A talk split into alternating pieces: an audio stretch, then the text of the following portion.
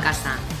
Ya puedes ir a la nevera y pillar una cerveza, una copita de vino o lo que más gusto te dé para tomarte este tiempo para ti.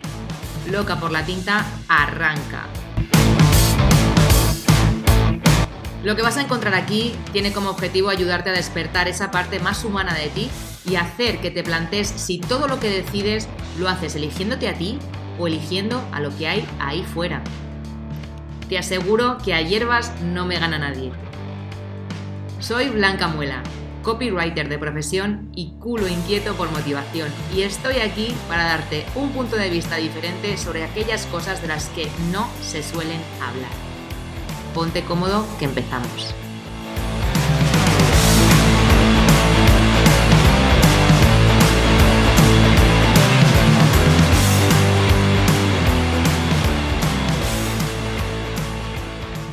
Hola, ¿qué tal? ¿Cómo estás? Bienvenida o bienvenido un lunes más a Loca por la Tinta, un podcast dedicado al mundo del emprendimiento, la mentalidad y el autoconocimiento.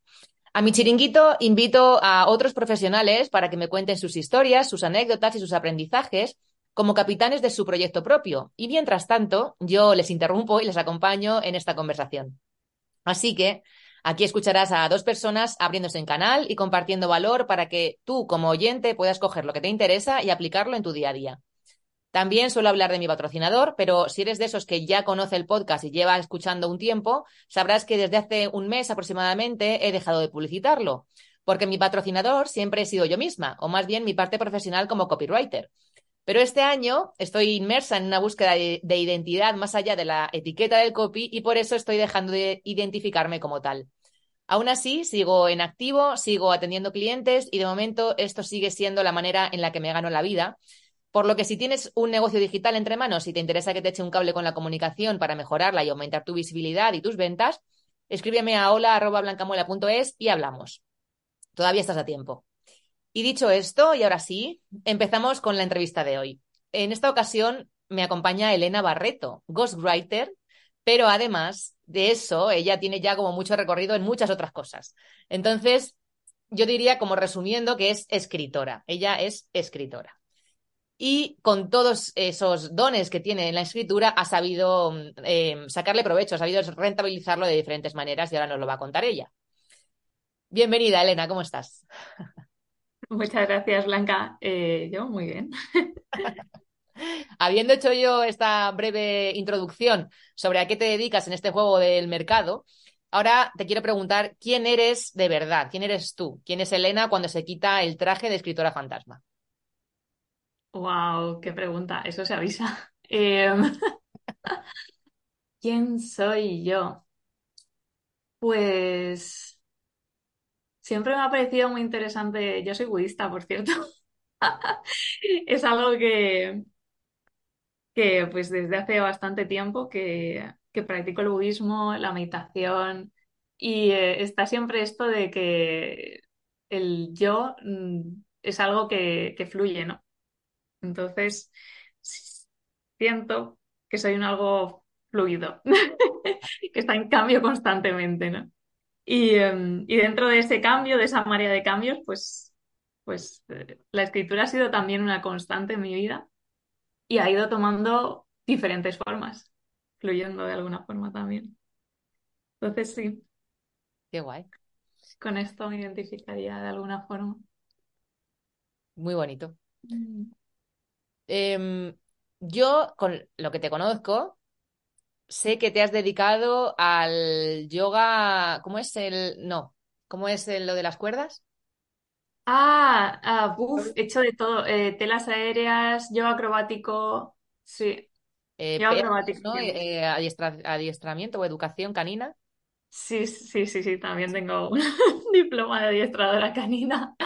Y en toda esta búsqueda, porque a mí me flipa, claro, es que yo cuando pienso mm, en, bueno, en mi yo y en, las personas eh, que, tienen, que llegan a, a, los 18, ¿no? Que parece como que terminas el instituto y ya tienes que saber qué es lo que eres y tienes que saber qué camino escoger y, es una presión tal que, que me parece, joder, muy, muy duro, ¿no? O sea, ¿cómo puedes elegir entre tantas opciones que hay en la vida qué quieres ser con 18 años si acabas de empezar?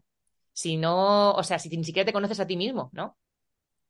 Y, entonces, esta, eh, las personas que se dedican a, buscarse y como es en tu caso, a buscarse en cosas tan dispares, ¿no? Como de educación canina, de repente hago yoga, pero ahora luego acrobacia, pero ahora luego eh, me pongo a escribir, ¿no? Eh, o me, me, mola porque digo, jo, pues te estás viendo como en diferentes escenarios y tú ahí ya puedes valorar y puedes evaluar cómo te sientes con ese traje, con ese sombrero, que es lo que hablábamos tú y yo el otro día, ¿no? Entonces, eh, sin meternos como en, la profundidad, ¿no? Un poco a grandes rasgos, ¿cómo ha sido para ti todo este camino de ir tocando tantos palos y cómo te has ido sintiendo para acabar dándote cuenta de que lo que realmente a ti te mola y lo que te pone es escribir? Uf, pues creo que ya, porque yo escribo desde que tengo memoria, desde que, aprendí a escribir, además mirando súper enana, como cuatro o cinco años, y, copiaba las cosas que escribían mis padres. Entonces, además soy una fascinada de las historias. Así que de alguna forma, pues cuando, cuando terminé la educación reglada que se supone que todos tenemos que seguir, pues eh, yo tenía claro que quería viajar y para seguir como absorbiendo esas historias. ¿Qué pasa? Eso en aquel momento a mi familia no le pareció nada bien. Así que mm, eh, pues eh, estudié Bellas Artes, que era como lo segundo menos, menos terrorífico, ¿no? eh, y, y, fue como si desde ese momento hubo un algo que fue de, de, bueno, de la escritura no se puede vivir, todo esto que te dicen, ¿no? De que no puedes ganarte la vida con eso, que los escritores se mueren de hambre, todas esas leyendas urbanas que hay y, y que se repiten y te las repiten y llega un momento que me lo creí firmemente. Entonces, eh, yo recuerdo en cierto momento, cuando ya tenía mi negocio digital montado y tal, eh, yo empecé por el diseño web. Esto es una larga historia. Siempre la cuento porque en la pandemia eh, yo era profesora de yoga y yoga acrobático, como justo los dos años antes de la pandemia. Y cuando pasó todo esto fue como, vale, no podía dar las clases y yo siempre me había montado todo yo y empecé a hacer webs eh, para, otros, para otros profesores de yoga, principalmente. Y a través de ahí, pues eso, empecé a, yo decía diseño web, diseño web, diseño web, que ni siquiera me gustaba, pero al menos sentía que estaba ayudando a, a que algo, o sea, que esas personas llegaran a más gente y tal. Y yo tenía una coach que es Nieves Solera, que además siempre la menciono, que es una crack. Y, um, y ella ella lo veía clarísimo, que yo quería dedicarme a escribir. Era como que toda la gente de mi alrededor, con cuanto me conocían un poco, lo sabían. Pero yo tenía tan instaurada en mí esa creencia de que no se puede vivir de escribir, de que si me dedicaba a escribir me iba a morir de hambre y ese tipo de movidas, que, que no era capaz de dar ese paso, ¿no? Y, um, y ella recuerdo que me decía, Elena, ¿tú sabes quiénes viven de escribir? Y yo, que no vive nadie de escribir, me dice, todos los copies del mundo viven de escribir. y aún así, yo en mi cabeza no era capaz de, de, de, encajarlo, ¿no? Y fue a través de yo empezar a escribir emails y empezar a escribir mis copies que la gente empezó a escribirme en plan, oye, ¿puedes hacer esto para mí? Y yo, ¿what? ¿Me enseñas a escribir historias como las que cuentas en tus emails? Y yo, ¿pero esto? y, y, estaban dispuestos a pagar por ello, que para mí era como muy marciano, ¿no? Y nada, y en todo esto, pues eh, tuve la, la, maravillosa oportunidad. Yo sabía desde los 18 que yo quería viajar, pero hasta ese momento de tener libertad completa, de tener mi negocio online, porque claro, las clases de yoga también están atadas a un sitio. En ese momento que me veo que tengo mi negocio online y que puedo hacer lo que quiera, dije, me voy a viajar y me pegué un viajazo por Colombia, por México, me fui también a Alemania, o sea, fue ahí, me pasé el año loco. Y acabé en Tailandia, que estuve allí cuatro meses en una isla súper mágica. Y allí, eh, el último mes que estuve, me puse enfermísimo. Y tuve una crisis ahí de esas que dices, wow, de repente no podía hacer todas las cosas que habitualmente podía hacer. y tampoco podía trabajar. ¿Qué significa? Que no podía hacer webs. ¿Y qué significa si no puedes hacer webs? Pues que, te, pues que no cobras. y ahí gestionándome todo eso, estaba, estuve cinco semanas enferma, mm, dos de ellas en Tailandia y tres en, en España. Hasta que finalmente eh, me, un santo médico bendito, médica, me mandó antibióticos, que fue la única, todo el mundo pensaba que era un virus, no sé qué, y, eh, y me mandó antibióticos y, y me, me puse mejor de repente. De repente por los antibióticos. y claro, ahí ya físicamente me empecé a encontrar mejor, pero fue como tenía toda la crisis de aquí hay algo que cambiar, aquí hay algo que no va bien. Y yo todavía todo esto, es que cualquiera que me hubiera dicho, visto, me habría dicho, Elena, pero que llevas toda la vida queriendo escribir, ¿no te suena la campana de por algún lado? No, todavía, yo sí que, que de verdad todavía estaba obcecada en que ¿qué voy a hacer con mi vida? Si es que ya, si a mí no me gusta el diseño web, pero tampoco tal, si me da dinero, si no.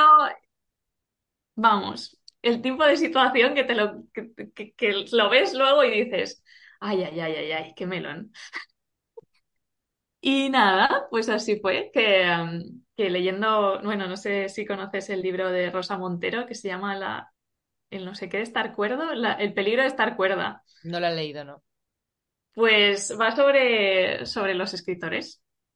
Y leyendo el prólogo de ella, el que hace como la introducción, estaba hablando de que los escritores pues eh, tenemos ese interés por meternos en las historias de otras personas, como que nos gusta tener personalidades múltiples y un capítulo que luego me lo he leído y era súper súper agradable, súper gracioso, a mí me dio un ataque de ansiedad de la hostia, porque al, final estaba metiendo el dedo en la llaga de lo que yo a nivel muy profundo quería hacer. Y fue como, bueno, ¿qué voy a hacer, no? O sea, tenía publicado un, en una plataforma de freelancers que escribía libros y mágicamente pues hubo una persona que me escribió para que escribiera su libro. Además, yo no esperaba que nadie me contactara porque mis precios allí eran los que altos, por lo normales que yo considero, pero que en las plataformas estas pues son como para conseguir chollos, ¿no? Así que nada, eh, tuve ahí el milagro, sucedió, este hombre estaba dispuestísimo a pagar lo que yo le pidiera porque escribiera su libro y fue como, vale, ok. Y fue como se fue sucediendo todo de manera casi mágica. O sea, en cuanto me abría la idea de escribir un libro, como que muy rápidamente y muy naturalmente, muy fácilmente aparecieron muchos más. y, eh, y también, pues, como ya ni me acuerdo de lo que me has preguntado, Blanca. Tranqui, tranqui. Vamos bien, vamos bien. Me estás contestando. Te estoy contestando, vale. Te estoy contando aquí toda la trama. Eh, sí, pues así fue como empecé en este, en esto. Yo antes de también me había formado en marca personal, pues en, en copywriting, porque al final conforme fui escribiendo más emails, tal, pues dije, me voy a formar más. Y claro, fue como, como que todo hizo clic en esto. Todos los años que yo había estado escribiendo para mí, escribiendo blogs, escribiendo mm, todo tipo de cosas, em, de artículos, de, todo, y, todos, todos estos emails, todo esta, e, este conocimiento de copy, todo este conocimiento de marca personal, porque al final los que me contactaban eran marcas personales que quieren eh, aumentar su, su autoridad publicando un libro, ¿no? Y fue como clic, y desde que hizo el clic, me siento como si, ¿sabes? El momento de la montaña rusa, que llegas al, a la cima y haces ¡uh! y ya va todo que no cuesta, pues ahí. Doy fe. Nada, y así, así es la vida, así esto, es lo que me ha pasado. Y estos últimos, este último año ha sido la, locura máxima. Es que em, a mí también me pasa, y creo que a muchos, ¿no? Como esa, mm, esas ganas por conocer el propósito y por decir, jo, es que me quiero sentir súper pleno con aquello que estoy haciendo. Y esto también que nos han vendido de eh, descubre tu propósito y nunca volverás a trabajar, que para mí eso es una gran mentira. Es porque es que trabajar vas a trabajar igual. Ahora, menos amargado, pues sí, porque te gusta lo que estás haciendo, pero vas a tener que currar como un cabrón. Pero pero eso, como que necesitamos em, e-, ese, ese, anhelo, ¿no? De decir, eh, creo, que, creo que valgo para algo más y no sé de qué manera encontrarlo. Pues muchas veces simplemente es darse como la oportunidad de, em, de explorar y de escucharse. Porque si tú no te escuchas o si tú no paras a escucharte o a ver las señales que se te van dando clarísimas, aunque tú, bueno, pues yo qué sé, te tapes los oídos, te tapes los ojos y tal, de alguna forma es el propio cuerpo el que te obliga a parar y a escuchar. O sea, ya es como por obligación de decir, no, es que no puedes moverte de aquí porque lo que tienes que mirar es esto. Y entonces ahí es cuando empiezas a encaminarte hacia donde realmente es. Y, y bueno, es muy bonito. Es frustrante en algunos puntos porque es doloroso, es como si cambiaras de piel, como si salieras de un huevo eh, y tuvieras que ir a, otro mundo, ¿no? Sales de un huevo en el que estás cómoda y ahora de repente, ¡pam!, otra vez desde el principio. Pero en eso consiste un poco también la vida. Y es lo maravilloso de conocerse a uno mismo. Así que eh, enhorabuena por eso. Vamos a ver que, porque estamos hablando nosotros aquí como si todo el mundo supiera de qué es esto de escribir para otras personas, un libro, marca personal, todo esto. ¿Qué es el ghostwriting? Principalmente el, ghostwriting o escritores fantasma, o bueno, todavía hay sitios que nos llaman negros, es eh, escribir el libro de otra persona que se va a publicar con el nombre de esa persona y lo hacemos en base a pues, las directrices que esta persona nos da. En mi caso, lo que hacemos, y yo considero prácticamente que los libros son suyos, yo no tengo ese ego de lo he escrito yo, porque en realidad toda la información que está en ese libro viene de esa persona. Yo ahora mismo, por ejemplo, no me pondría a escribir un libro de cualquier tema, de los que me, vienen, de espiritualidad o de lo que sea. Em, sin embargo, una persona es experta en ese campo y me va a dar la información para que yo la, transforme en un libro, de alguna forma. Además, los libros que yo escribo tienen la peculiaridad de que, pues, con, con, esta parte de marca personal, que es, pues eso, que que la, marca personal realmente es el poder que tienes de que tu nombre se asocia a un concepto. Entonces, si tú publicas un libro de copywriting, por ejemplo, Blanca, tu nombre en ese libro está asociado a copywriting, ¿vale? Y si publicaras un libro sobre, yo qué sé, sobre los monos en África, ¿vale? Tu libro, tu nombre se asocia a eso también, ¿no? Entonces, a través de la marca personal lo que hacemos es generar asociaciones en las cabezas de las personas y para esto los libros son una herramienta súper potente. Entonces, todo lo que hacemos, eh, hay un, ciertos procesos, pues por ejemplo, que se reconozca a la persona hablando. O sea, aunque lo haya escrito yo, y de hecho ya me ha pasado varias veces de la persona mandarme, mira, tengo esto escrito y no suena nada, pero nada como suena a ella.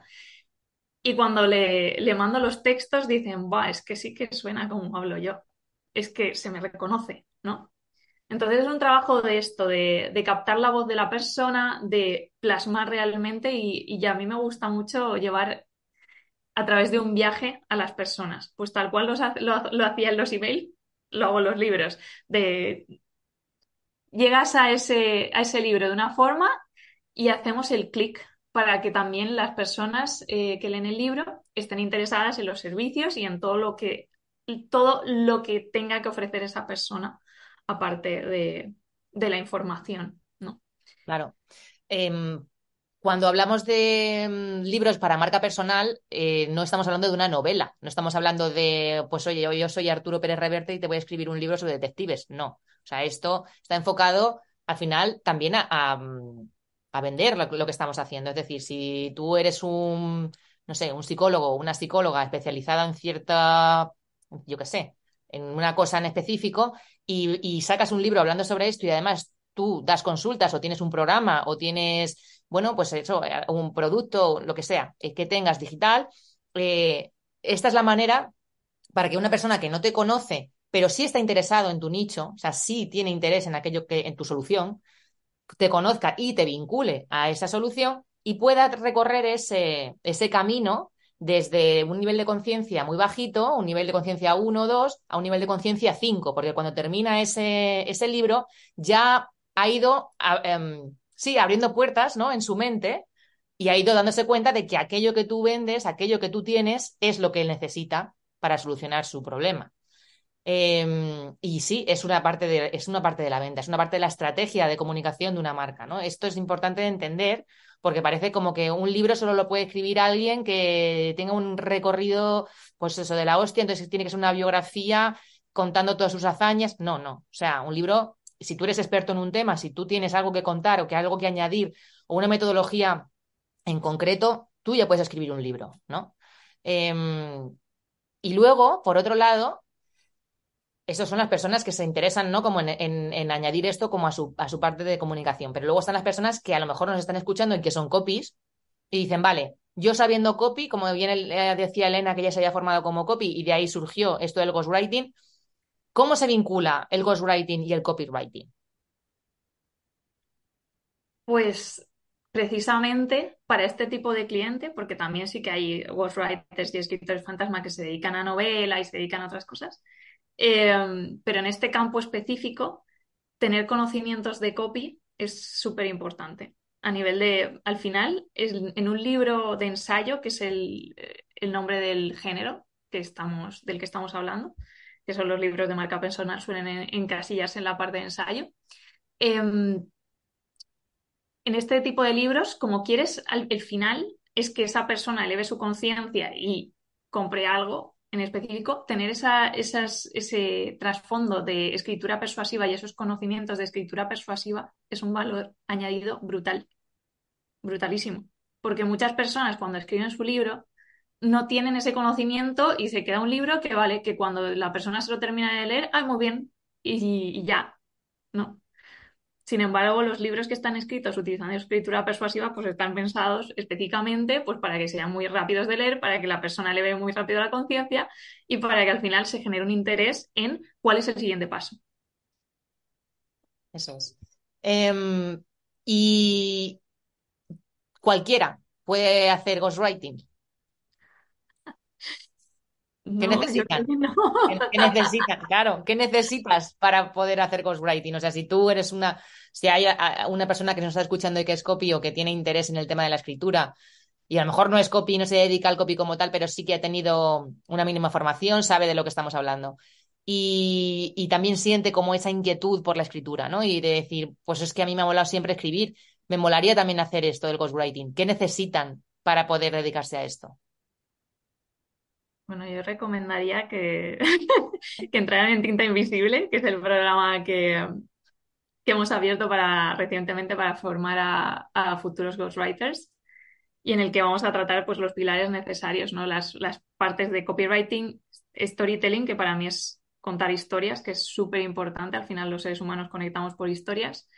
Tratamos también pues, toda la parte técnica de cómo eh, montar un libro, cómo estructurar un libro, que es bastante diferente, y bueno, tú lo sabes, Blanca, de, escribir un email, una carta de ventas o otro tipo de documentos. Los libros tienen ciertas especificaciones que, que se deben conocer, ¿no? Y para mí es súper importante para este tipo de libros tener unas nociones básicas de marca personal, de cómo funciona una marca personal, cómo funciona una identidad verbal, cómo funcionan los elementos comunicativos del lenguaje Em, para realmente poder captar esta, esta personalidad, ¿no? Esta, esta forma de hablar de la persona de manera escrita. Eso es. Al final, em, la formación, ya estamos hablando justo del ghostwriting, pero en general, la formación creo que es precisamente la llave, ¿no? O sea, es como si tú tuvieras una bolsa o una mochila y tú vas añadiendo cada vez nuevas herramientas y esas herramientas te van sirviendo para ir abriendo pues puertas, ventanas, mm, y ir, escalando montañas, ¿no? Mm, y, yo conozco gente que a lo mejor se ha decidido a dejar la cuenta ajena y a meterse a aprender alguna nueva habilidad y les duele mm, dejar ese dinero, ¿no? Porque dijo, es que son dos mil pavos o es que son tres mil pavos. Eh, si yo te dijera lo que yo me gasto en formación al cabo del año, fliparías. O sea, porque, claro, porque cuando te das cuenta de que la formación es precisamente lo que te va abriendo la mente y te va aportando esas herramientas para tú a después aplicarlas tanto en tu negocio como en la de tus clientes, dices, pues pídeme lo que necesites. Obviamente, eh, sabiendo que, vas a un sitio donde te van a enseñar aquello que buscas, claro, que no es, eh, yo qué sé, pagar por pagar, esto tampoco es eso, ¿no? Pero el tema de, tener la formación siempre como, eh, siempre en mente, ¿no? Como de, voy a estar formándome de manera continua. Es que, eh, claro, hay que desechar un poco esa idea de, ahora yo me formo como ghostwriter o como copywriter o como lo que sea, como albañil y ya.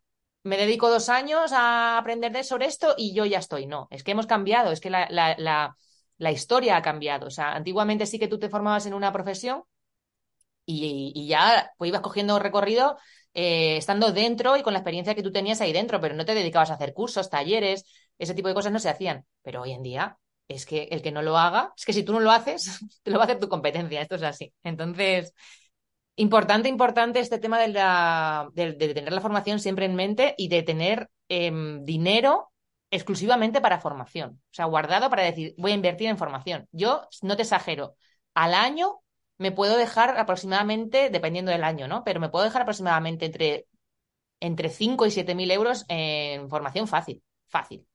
O sea, entre pitos y flautas. Entonces. Yo este año llevo bastante más eso. Claro.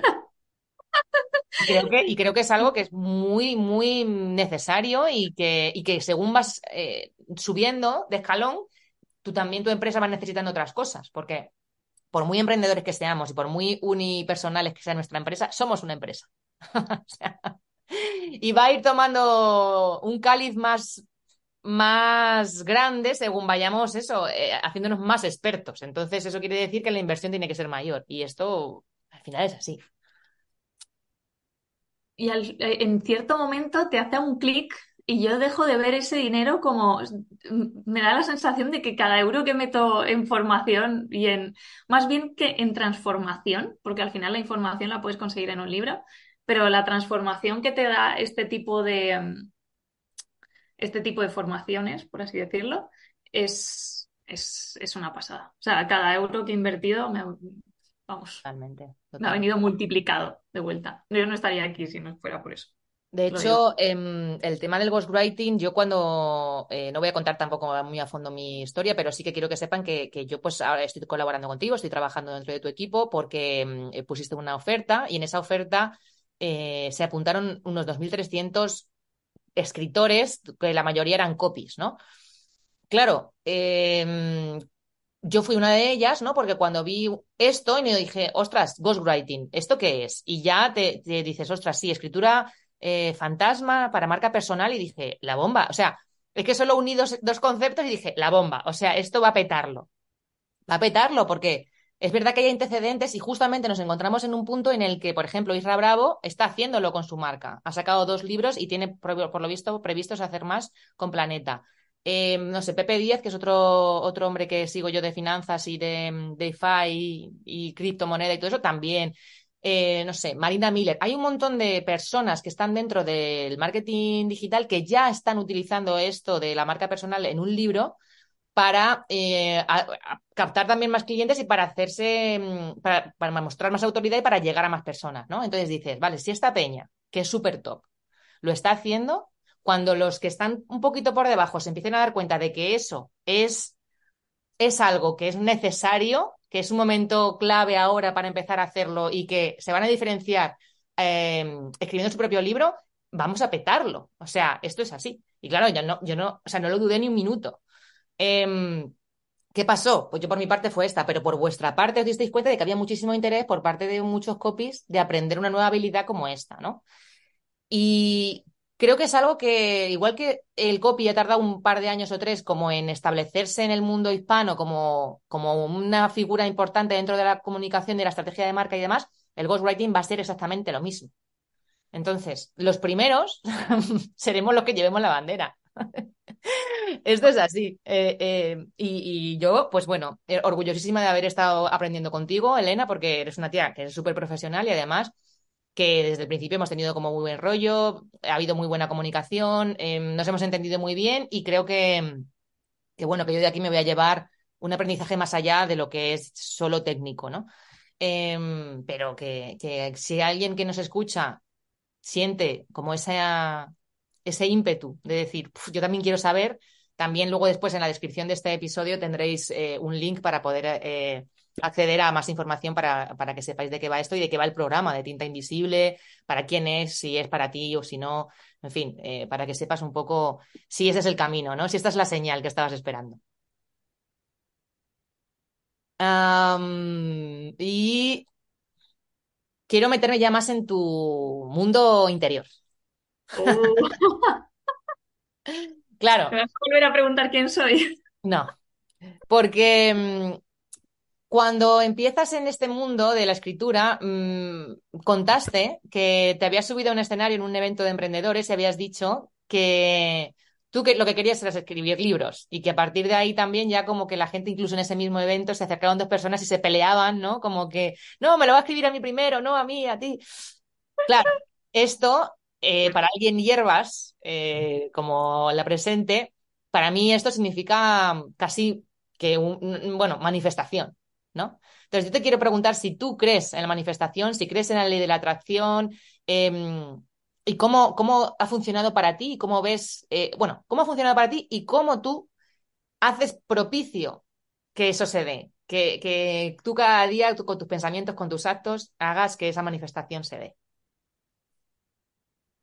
A ver, después, yo, siempre he sido muy incrédula de muchas cosas. Después de lo que me ha pasado este año, es que ya, si, si no creyera, sería de...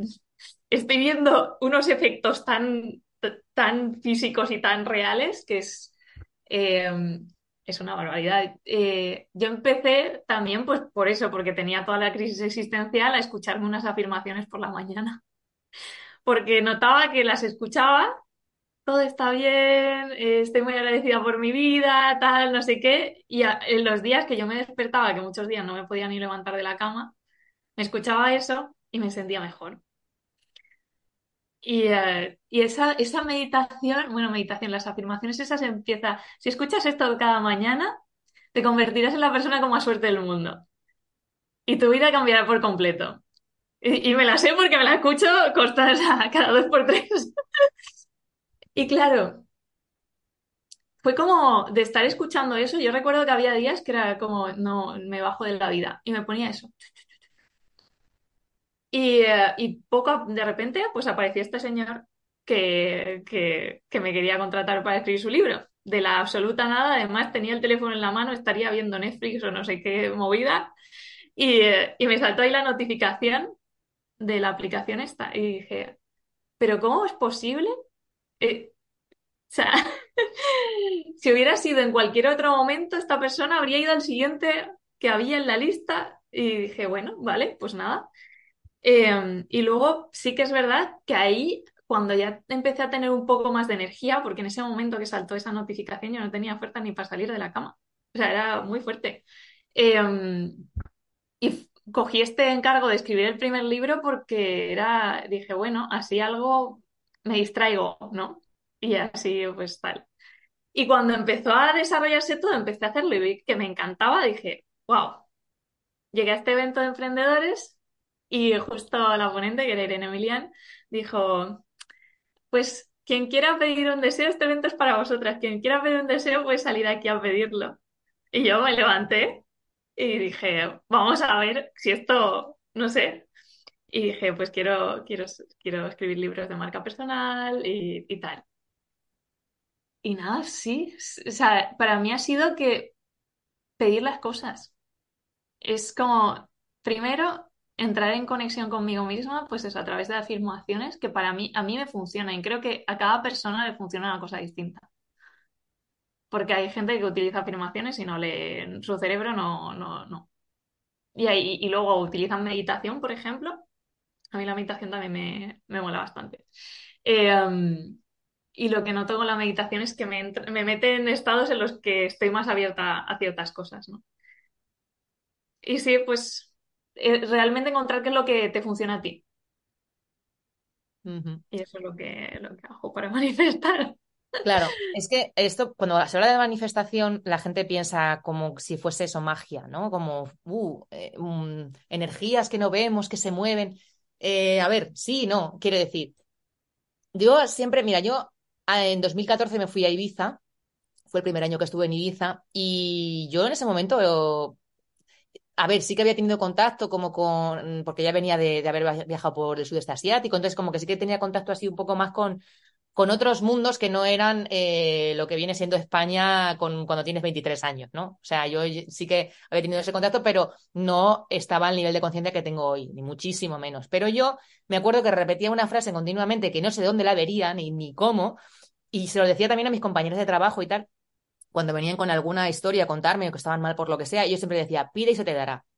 Siempre. Decía, pide y se te dará. Tú no te preocupes, pide y se te dará.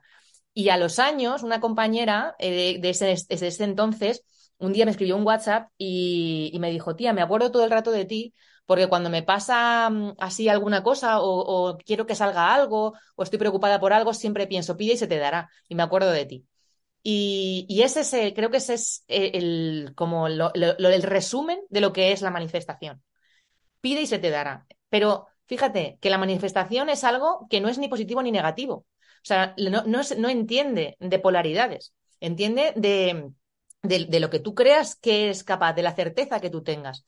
Si tú tienes la certeza de que no vales para algo o de que mm, no es para ti ciertas cosas o que, por ejemplo, que no, tú no vas a ganar dinero nunca o que eso, la manifestación, no lo entiende como algo negativo. No sabes si es positivo o negativo. Se va a dar porque lo estás pidiendo, porque estás, tienes teniendo la certeza de que eso es así. ¿No? Te lo estás creyendo. Sin embargo, si por el otro lado dices, yo soy una persona exitosa, ya soy una persona exitosa, mm, voy a tener este tipo de vida, me voy a dedicar a esto, eh, esta va a ser mi, este va a ser mi entorno, o sea, y lo tienes como algo cierto, como algo que te lo crees, eso también es manifestación, ¿no?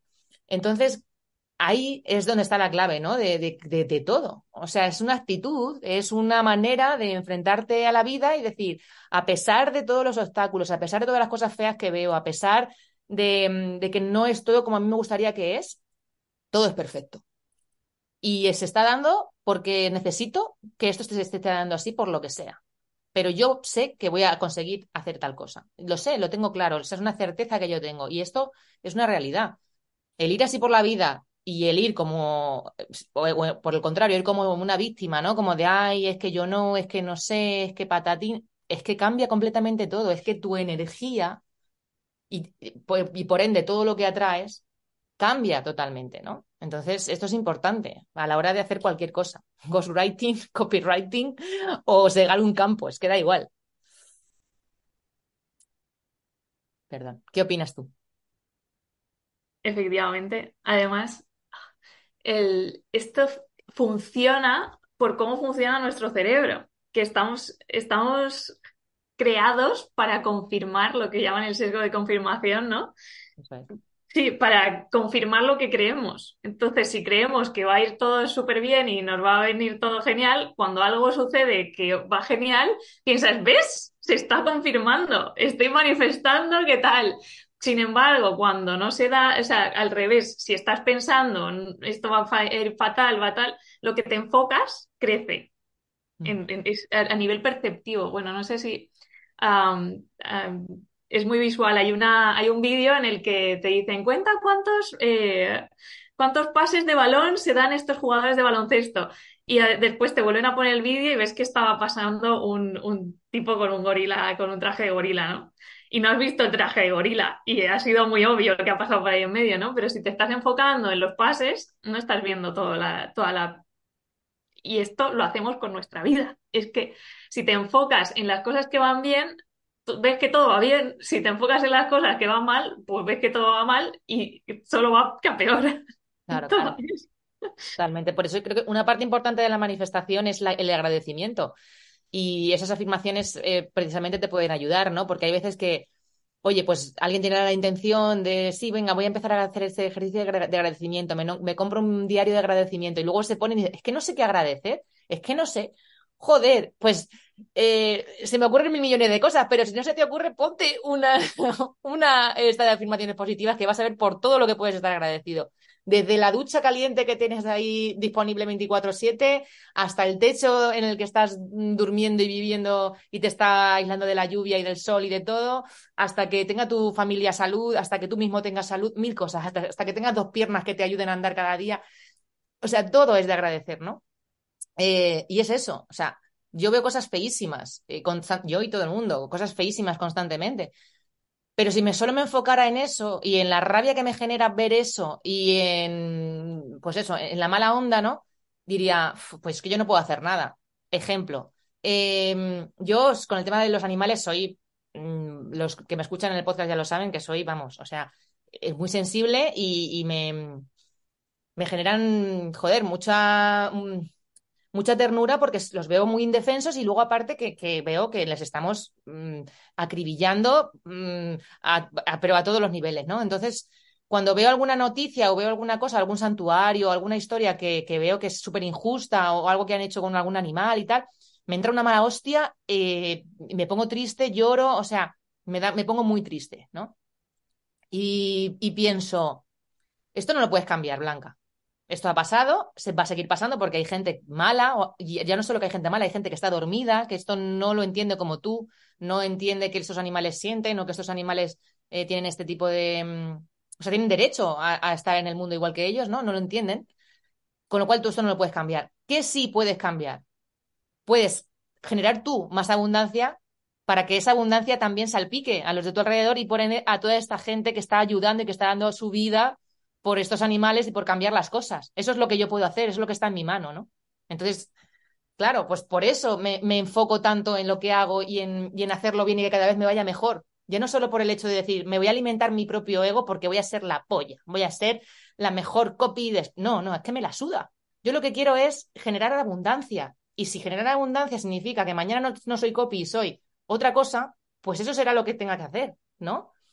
Eh, y, esa es una manera para, para mí misma para ir levantándome yo el ánimo en este sentido, ¿no? Porque estamos en, vivimos en un momento histórico muy jodido eh, a nivel político, a nivel social, medioambiental, todo, ¿no? Entonces, claro, si te metes en, en, como tú decías, en mirar solo los pases de balón y no ver al mono, pues mmm, te pierdes muchas cosas y, y te pierdes tú también en ese camino. Así que, aunque suene muy poco egoísta, tienes que mirar tú primero también qué es eh, aquello que a ti te nutre, qué es aquello que, que, a ti te hace crecer. Y entonces, una vez que tú ya estés despierto, que tú ya tengas la capacidad de poder ayudar a los demás, de poder aportar al mundo, ahí vas a estar haciendo algo bueno. Pero quedándote en tu casa quejándote y diciendo yo no valgo, yo no sé, esto es una mierda, así no vas a hacer nada.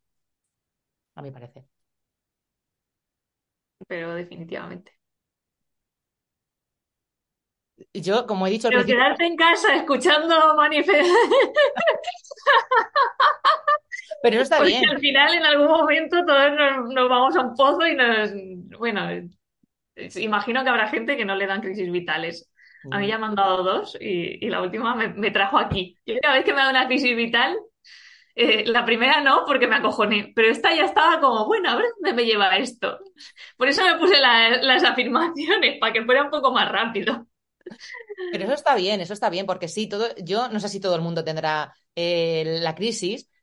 Creo que a mí me da que sí, ¿no? Esto es una opinión propia, pero um, el hecho de quedarte en casa y escuchar afirmaciones o meditar o estar contigo también está bien. Pero a lo que me refiero es al tema de la queja. A mí me da mucho por saco la queja, me da mucha pereza la gente que se queja. Te puedes quejar un rato, decir, joder, tal, patalear, mmm, cabrearte, pero en 10 minutos que se te haya pasado. A mí no me calientes la oreja. Quiero decir, si, esto no, no es lo que tú quieres, si no estás en el sitio donde quieres estar, si hay algo que tienes que cambiar, vale, quéjate 10 minutos y date cuenta de que eso es lo que estás eligiendo tú y a partir de ahí empiezas a hacer lo que tengas que hacer, ¿no? Pero quedarte continuamente en la queja, ya sea en tu casa, en tu trabajo, en tu entorno, porque tú puedes estar saliendo de fiesta y ser un puto amargado, ¿eh? O sea, no, una cosa no quita la otra. Eh, pero es eso, quitarte un poco de la, de la queja y empezar a hacer cosas por ti primero y, y, después por todo tu entorno y por aquello que tú quieras cambiar, ¿no? Y lo de las afirmaciones positivas yo también lo hago. De hecho, a mí la meditación me cuesta un montón. Me parece mucho más difícil meditar que hacer CrossFit, por ejemplo.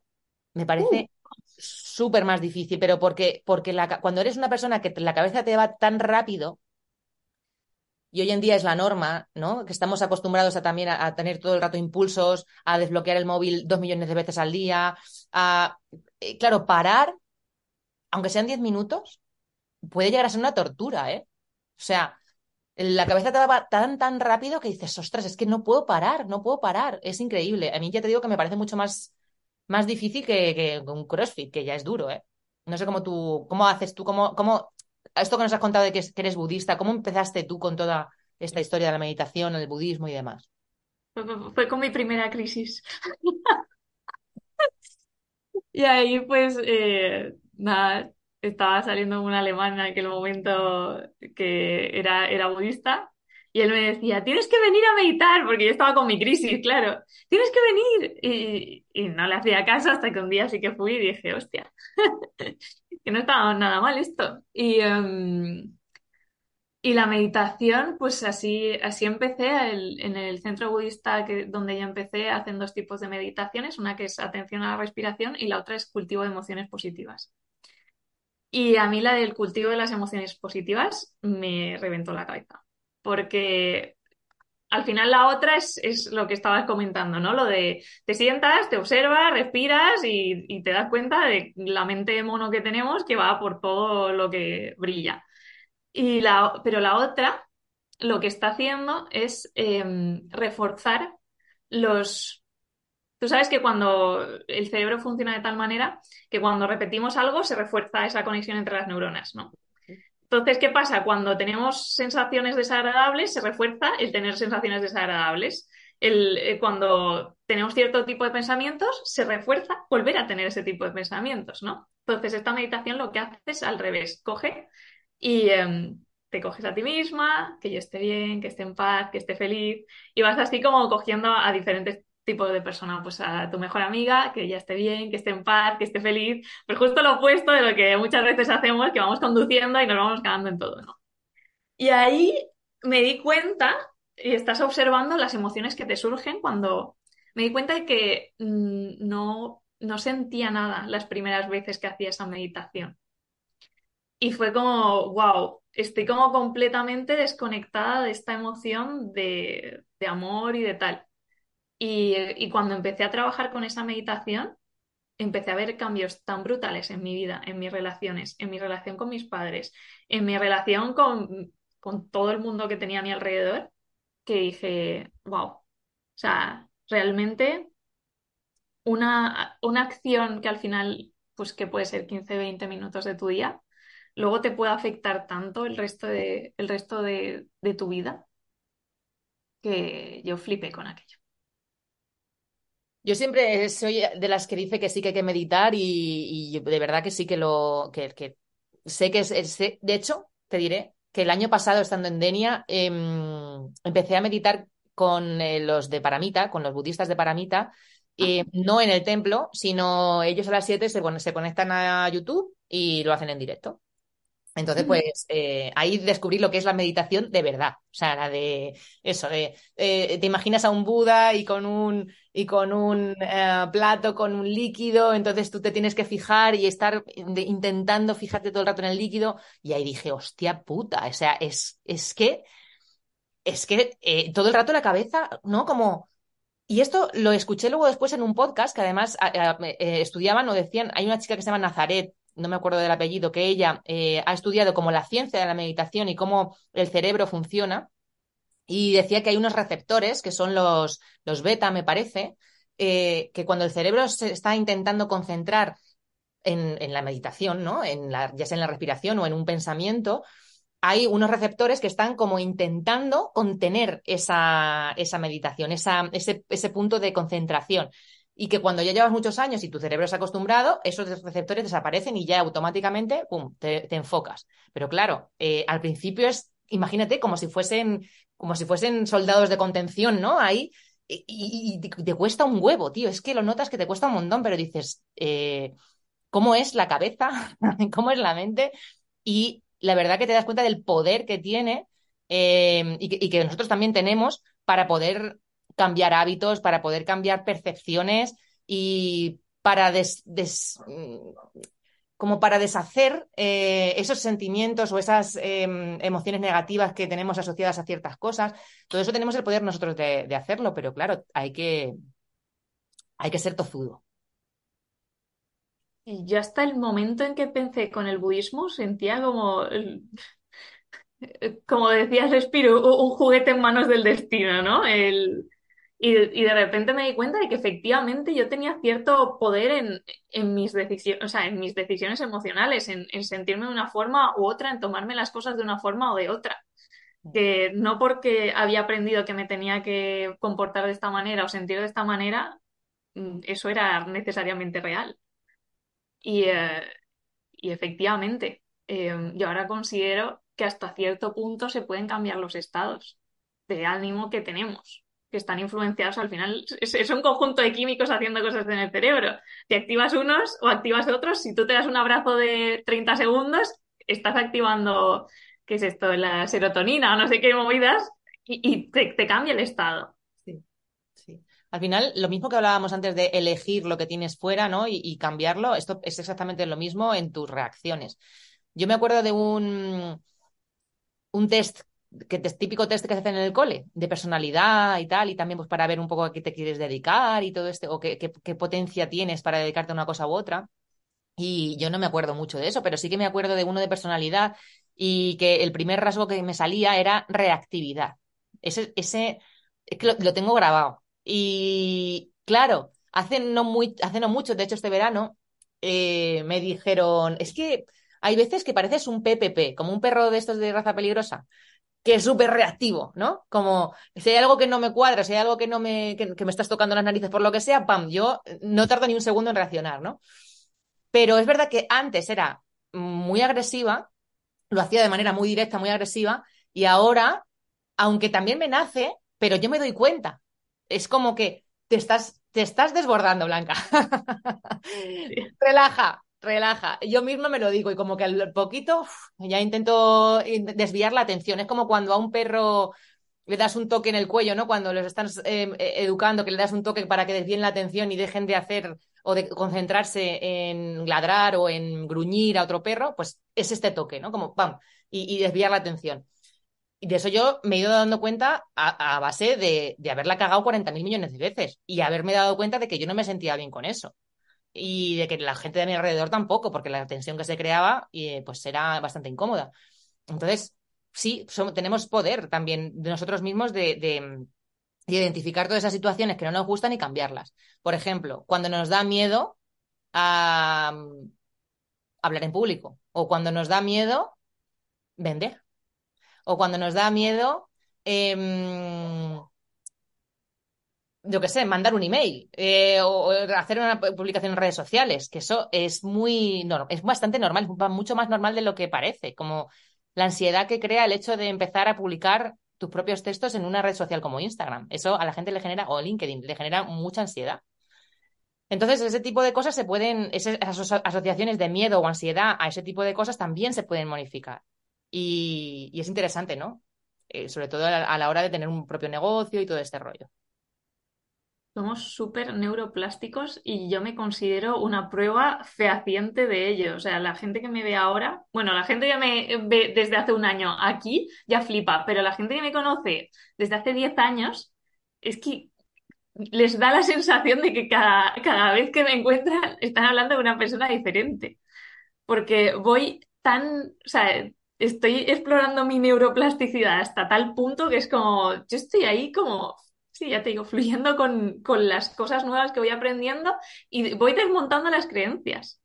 Y me, me, ha venido una frase de una canción del Chojin que, que es algo así como que quiera o no crezco. Al menos vamos a, soltar el, el, dolor que viene de, en la resistencia, ¿no? Vas a crecer igual, vas a aprender igual, vas a vivir un proceso igual. Si encima te estás resistiendo, es que es un infierno eso.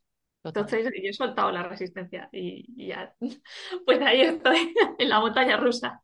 Totalmente de acuerdo con eso. Eh, de hecho, me parece un buen, un buen cierre de, de, ciclo, o cierre del loop, ¿no? Hemos empezado hablando de, pues de, de, de, tu proceso de descubrimiento personal hasta llegar al punto de decir, oye, suelto la resistencia de, suelto la creencia de que no se puede vivir de escribir hasta que ya me doy cuenta de que sí, de que el cuerpo además me lo está pidiendo y de que yo misma soy capaz de escribir en escenario y pedirlo al universo, ¿no? Y de que esto se me dé.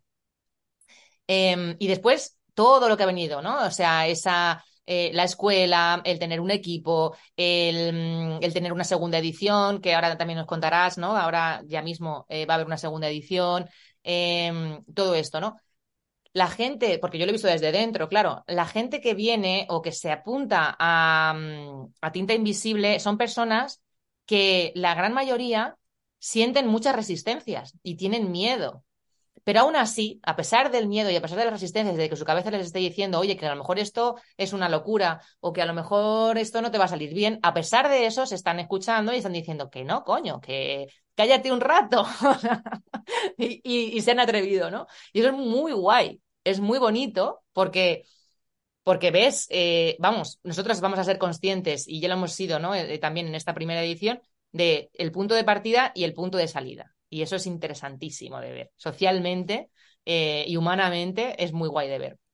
Entonces, cuéntanos también ahora eh, esta nueva edición que va a haber de tinta invisible y, bueno, cuándo se van a abrir las puertas, en fin.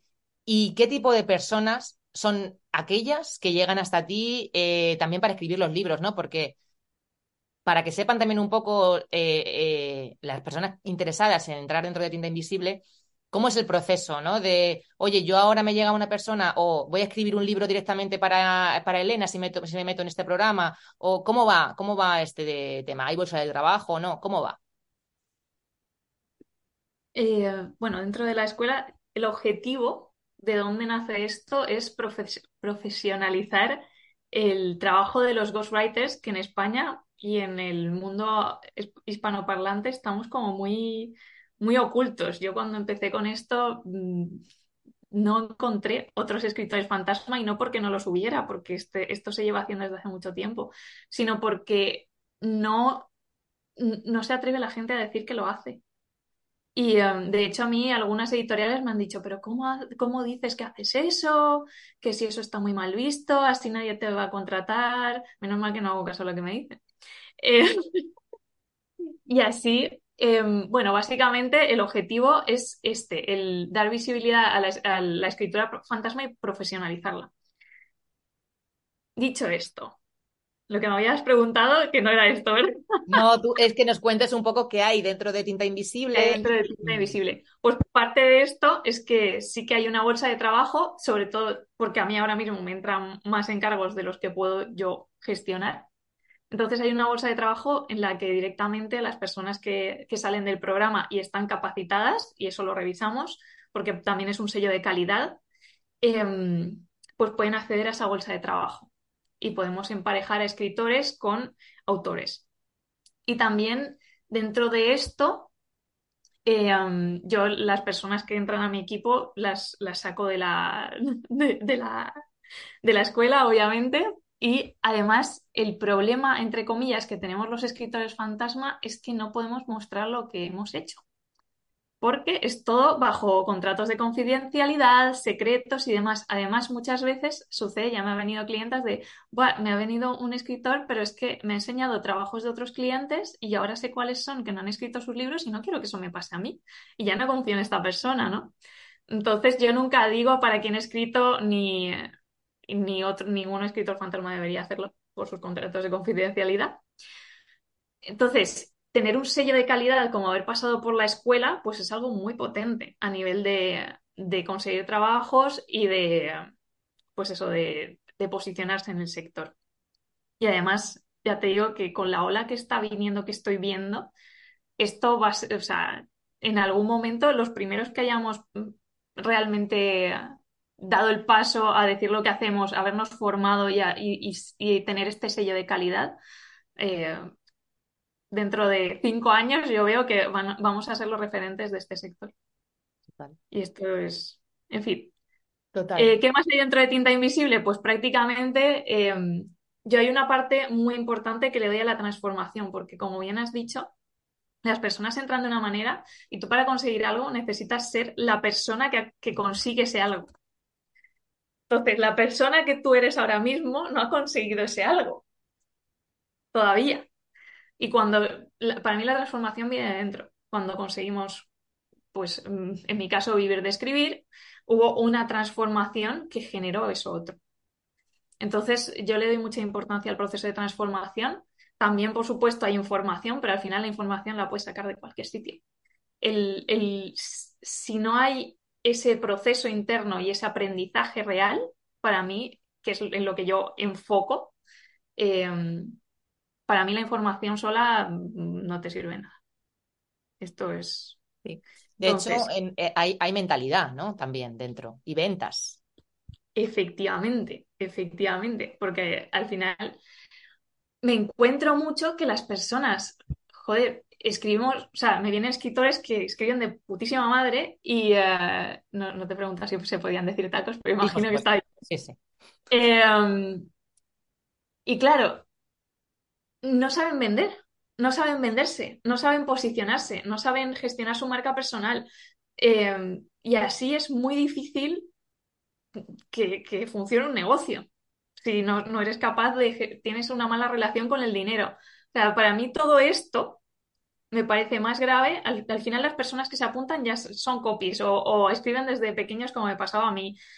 Ya saben escribir, ya escriben bien. No, les, doy los cuatro pilares que son los del método y ya, ya, ya, lo tienen. Pero el, el asunto es cómo realmente eh, poder vivir de esto, cómo gestionar las ventas, cómo gestionar el dinero, cómo gestionar todo esto para mí es clave. Porque al final yo quiero resultados.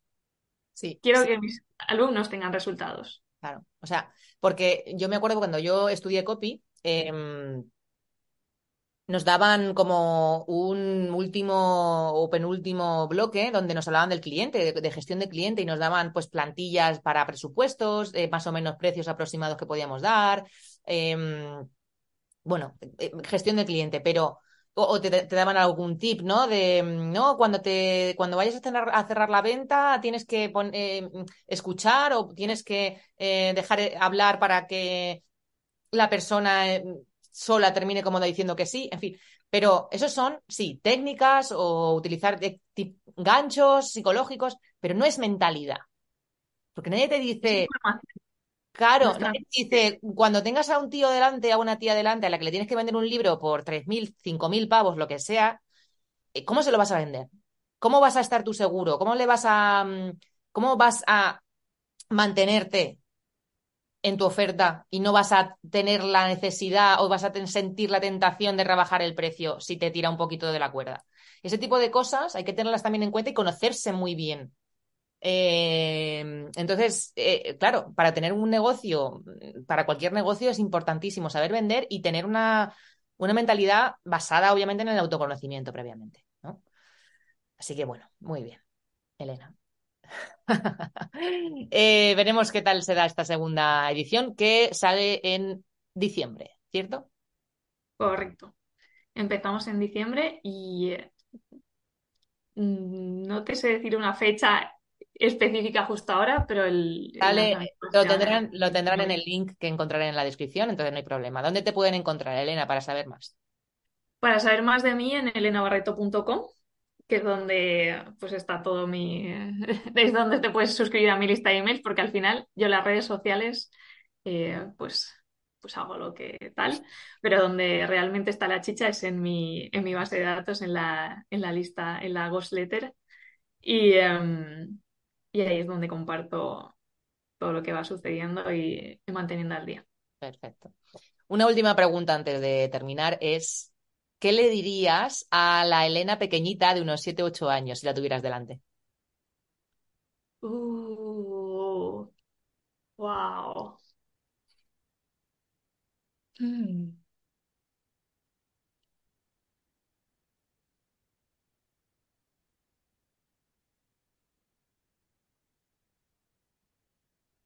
Pues creo que le diría que todo está bien porque la Elena pequeñita de 7, 8 años vivía en, mucha, en mucha culpa y en mucha sensación de ser diferente. Y esto ya es otro melón, pero creo que le vendría, le habría venido muy bien que le dijeran esto y que en algún momento todo ese ser diferente eh, le, iba, le iba a servir de algo y que todo está bien. Muy bien. Pues muchas gracias, Elena, por venirte este ratito para compartir aquí conmigo y con los oyentes. Me ha gustado mucho. Y, y, nada, que me alegro mucho de haberme encontrado contigo también por el camino, fuera de, del podcast, eh, porque, bueno, eh, no sé, creo que también ha sido una manifestación por mi parte, así que estoy bendecida. Y nada, a vosotros que nos escucháis, a ti que nos escuchas, muchas gracias por habernos acompañado hasta el final, a Elena y a mí, y nos vemos en el siguiente episodio. Un abrazo.